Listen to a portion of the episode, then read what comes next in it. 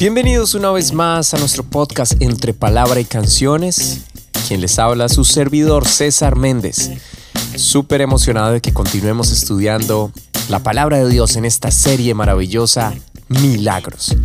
Si aún no te has suscrito a nuestro canal en YouTube, César Méndez TV, o en las plataformas digitales de podcast, te invito a que lo hagas y a que compartas este contenido y a que lo escuches cuantas veces quieras. Así que vamos todos juntos en esta sesión a estudiar la palabra de Dios. Vamos adelante. Estas personas tuvieron cosas en común, enfermedades que los afligían, en algunos casos de muerte. Algunos de ellos perdieron a sus seres queridos, otros estuvieron atormentados por demonios, otros simplemente tenían hambre. Pero Jesús se atravesó en su camino ellos decidieron hacer algo diferente, decidieron hacer algo fuera de lo normal. Decidieron creer. El apóstol Juan escribe al final del Evangelio. Este es el discípulo que da testimonio de estas cosas y escribió estas cosas. Y sabemos que su testimonio es verdadero. Y también otras muchas cosas hizo Jesús, las cuales, si se escribieran una por una, pienso que ni aún en el mundo cabrían los libros que se habrían de escribir. Milagro número 19, descrito en los cuatro evangelios. En el Evangelio según San Mateo capítulo 14 de los versos 15 al 21, en San Marcos capítulo 6 del verso 32 al 44, en Lucas capítulo 9 del verso 12 al 17 y en Juan del capítulo 6 del verso 1 al 14. Tomaremos como referencia la lectura en el Evangelio según San Juan. Después de esto Jesús fue al otro lado del mar de Galilea, el de Tiberias y le seguía gran multitud porque veían las señales que hacían los enfermos. Entonces subió Jesús a un monte y se sentó allí con sus discípulos, y estaba cerca la Pascua, la fiesta de los judíos. Cuando alzó Jesús los ojos y vio que había venido a él gran multitud, dijo a Felipe, ¿De dónde compraremos pan para que coman estos? Pero esto decía para probarle porque él sabía lo que debía hacer. Felipe le respondió, 200 denarios de pan no bastarían para que cada uno de ellos tomase un poco. Uno de sus discípulos, Andrés, hermano de Simón Pedro, le dijo, Aquí está un muchacho que tiene cinco panes de cebada y dos pececillos. Mas, ¿qué es esto para tantos? Jesús dijo, Haced recostar la gente. Y había mucha hierba en aquel lugar. Y se recostaron como en número de cinco mil varones.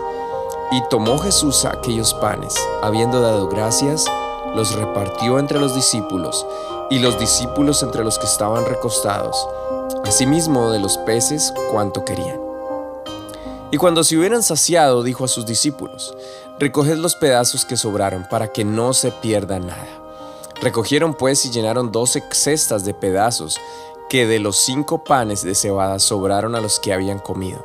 Aquellos hombres entonces, viendo la señal que Jesús había hecho, dijeron, este verdaderamente es el profeta que había de venir al mundo.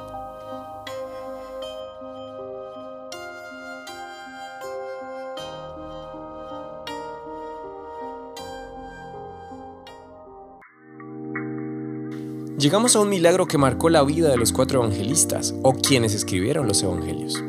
Esto no es muy usual, pero este milagro definitivamente tampoco. Sabemos que de los escritores de los evangelios tenemos dos testigos oculares, quienes fueron Mateo y Juan, y los otros dos, que fueron Marcos y Lucas, quienes se alimentaron de los testimonios de otros. Según se cree, Pedro fue quien le dictó gran parte de lo que leemos en el Evangelio según San Marcos.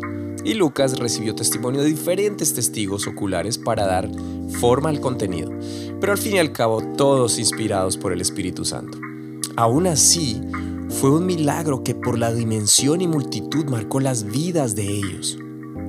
El solo pensar en la multitud, donde usualmente sabemos que siempre la mayoría son mujeres y niños, como lo acabamos de leer, el número aproximado fue de 5.000 hombres, solamente los hombres. Entonces, si pensamos en la cantidad de personas que debieron haber estado allí, y teniendo en cuenta, como ya lo dije antes, que usualmente hay más mujeres y niños que hombres, estaríamos hablando de una cantidad que pasaría las 10.000 personas. Ahora vamos a ponernos en contexto. Excepto por el Evangelio según Juan, los otros evangelios nos cuentan el relato de lo sucedido antes de este milagro. ¿Qué había pasado?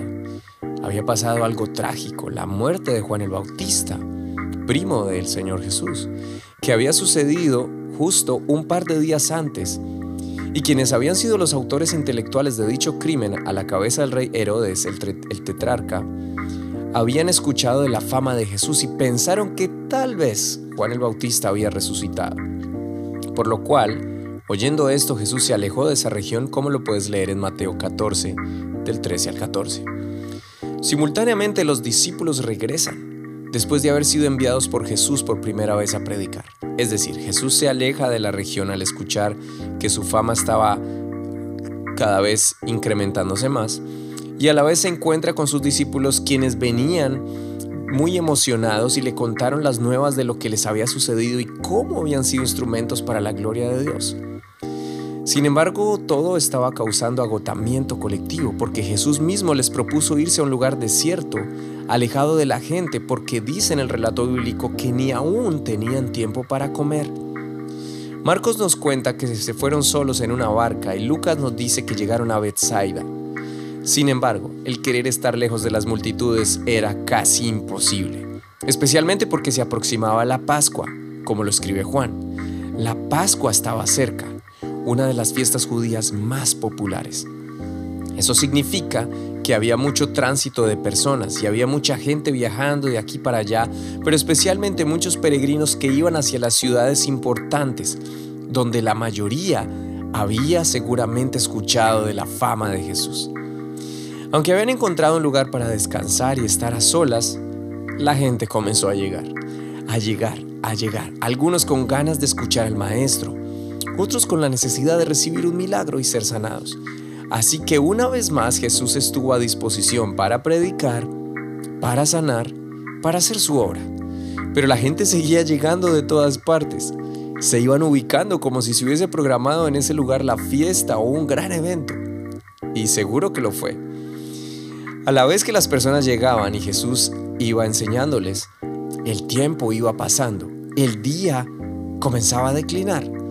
Así que sabiamente, entre comillas, los discípulos le dicen a Jesús que despida a la gente, ya que ellos confirman una vez más que estaban en un lugar apartado, que ya era tarde y que debían ir a buscar algo de comer porque no había nada cerca. En medio de la situación que empezaba a salirse de control a los ojos de los discípulos, al decirle esto al maestro, jamás se imaginaron la respuesta que él y solo él les daría. No tienen que irse.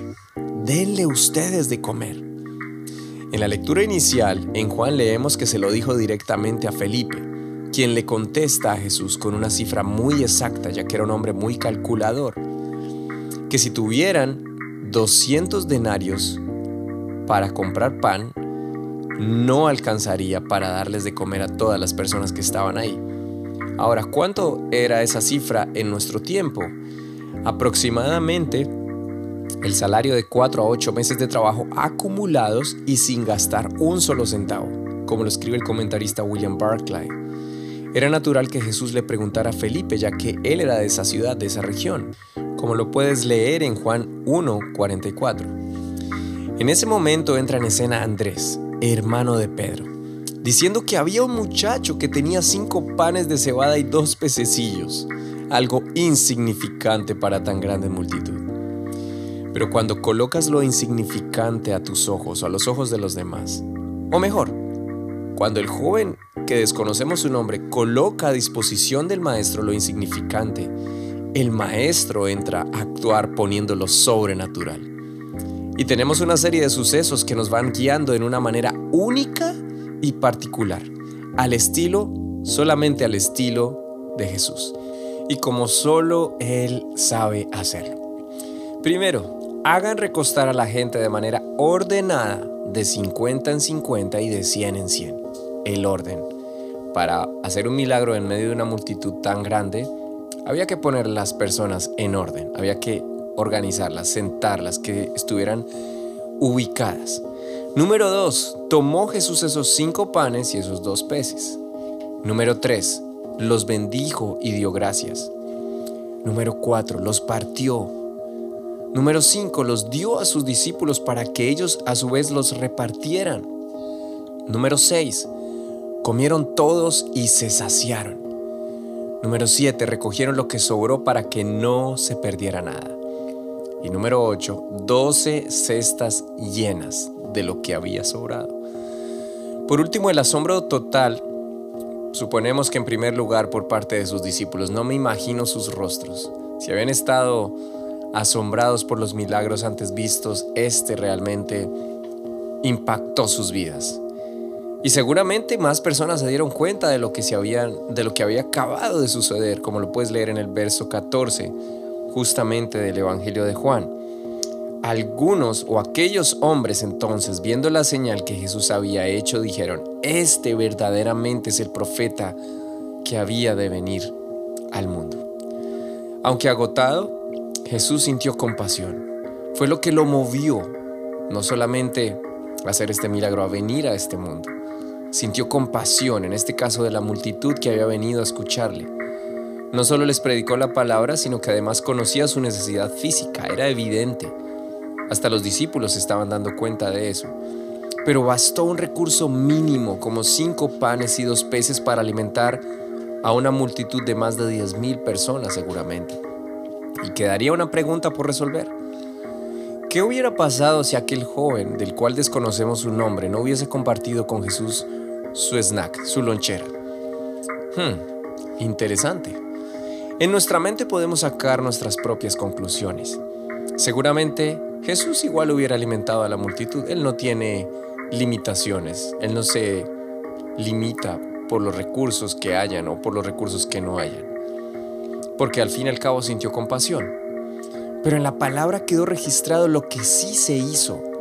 Lo que hizo este joven del cual no conocemos su nombre. Compartió. Dio lo mínimo o lo máximo que podía dar que en relación a esta situación era algo mínimo y casi insignificante, pero el Maestro, Jesús, con esto mínimo en sus manos, lo convirtió en un máximo, tomando el pan, bendiciéndolo, partiéndolo y dándolo, como en algún mensaje muy popular, el secreto de los panes. Y al final sobraron doce cestas, es decir, una para cada discípulo no solo Jesús provee para la necesidad, sino que si somos lo suficientemente compasivos para dar con alegría lo que tenemos, Él nos saciará conforme a sus riquezas en gloria, es decir, en sobreabundancia. Qué bendición poder continuar estudiando los milagros de Jesús. Espero que estés siendo bendecido a través de su palabra, que vuelvas y lo estudies, que vuelvas y leas cada pasaje, que escuches una vez más cada episodio y que continuemos adelante estudiando de manera apasionada la palabra del Señor. Esta es la serie Milagros de tu podcast entre palabra y canciones. No olvides en suscribirte en las plataformas digitales, en YouTube channel César Méndez TV y compartir este contenido que nos ayudará a continuar con este lindo proyecto. Bendiciones para todos y nos vemos en el siguiente episodio.